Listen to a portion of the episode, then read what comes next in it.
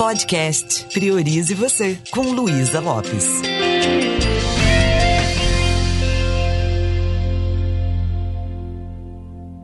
Olá, que bom que você está aqui comigo.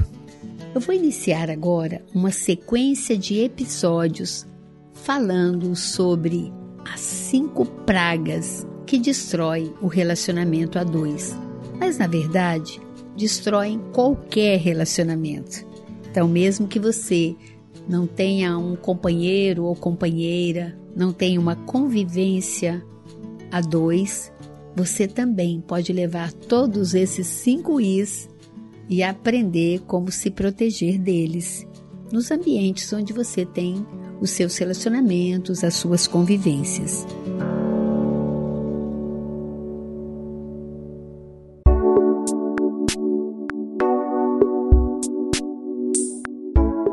Eu comentei anteriormente que para um relacionamento fluir de forma saudável, é necessário a gente conhecer a natureza dos nossos pensamentos. E eu quero reforçar um pouquinho isso. O fio da meada para a gente criar uma identidade, um jeito de ser, um comportamento, começa com a nossa forma de pensar. A gente pensa aquilo várias vezes e aquilo se transforma num sentimento rígido e a gente expressa isso de uma forma também muito rígida. Então, quando no relacionamento a gente fala assim, nossa, essa mulher só reclama, nada tá bom para ela, significa que ela começou a pensar e pensar a mesma coisa. Isso criou nela um sentimento e agora já cristalizou no jeito de ser. Por exemplo, ela não gosta que o companheiro faça uma determinada coisa, deixa a toalha molhada em cima do sofá. É uma coisa simples, mas o fato dela não gostar, ela vai olhando para aquilo e falando para ela mesma: puxa vida, ele é muito desorganizado. Então, aquilo que era um detalhe, ela começa a ver toda a desorganização, mesmo que sejam pequenas coisas, isso vai somatizando. E aí ela instala uma crença que não tem jeito, que ele é bagunceiro, que não colabora e só vê o defeito nele. Então, para ela mudar esse jeito de reclamona, é necessário mudar a forma de pensar. Ela pode levar isso com mais leveza. Ela pode sugerir de um outro jeito para que o outro organize, ou então ela pode é, dar um desconto nisso, né? Não levar isso tão a sério. Então, a mudança dos pensamentos é que vai promover a mudança das atitudes, dos comportamentos nada muda se eu não mudar o meu jeito de pensar. Eu quero começar com a indiscrição. Muitas vezes, o que causa o afastamento no casal não é o amor que parou de existir, mas são as mentes que causam a separação. Ou seja, eu começo a etiquetar e a julgar o outro, e o outro começa a responder julgando e criticando a mim também. E às vezes o amor está ali ainda, mas ele começa a enfraquecer demais por causa da nossa forma de pensar. Uma dica é comece a pensar nas qualidades do outro, nos valores do outro, o que te atraiu no outro quando você decidiu estar com essa pessoa.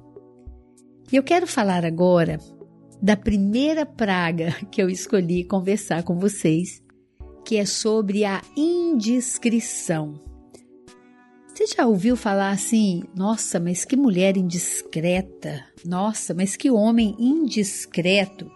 O que vem a ser a indiscrição? Indiscrição é aquela pessoa que não respeita a intimidade do casal. Um dos cônjuges expõe momentos que são muito deles, momentos sagrados, momentos deles, da intimidade deles. Eu já vi isso acontecendo. Confesso até que já fiz um pouquinho disso, sabe, com as amigas mais íntimas, e isso faz muito mal. Porque mesmo que essa pessoa não comente com outro cônjuge, ela vai ter um jeito de olhar a partir daquilo que é uma intimidade, que é algo só de vocês, algo que o casal construiu.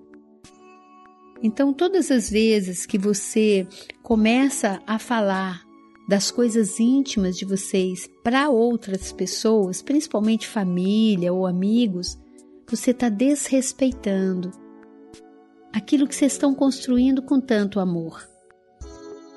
E isso enfraquece muito o relacionamento, porque às vezes numa piada ou outra, no momento de descontração, o outro vai saber que a vida dele, que os momentos que vocês estão vivendo são momentos que estão sendo expostos. Isso é uma grande falta de respeito e uma coisa que eu entendi. Se eu tenho algo para conversar com meu companheiro, é só nós dois. Eu não preciso expor. E algumas pessoas conseguem inclusive expor as fraquezas do outro. Ah, uma brincadeira sem graça, mas que eu já ouvi de uma mulher, ah, ele não tá dando couro, ele são bobagens que faz com que o outro se sinta muito mal com isso. Às vezes, tomando uma cervejinha, naquelas brincadeiras, no churrasco, a pessoa começa a falar. Então, são brincadeiras que machucam. E sabe o que é pior? Ao fazer isso, você está distanciando o outro de você. Você está tirando a confiança que o outro tem em você.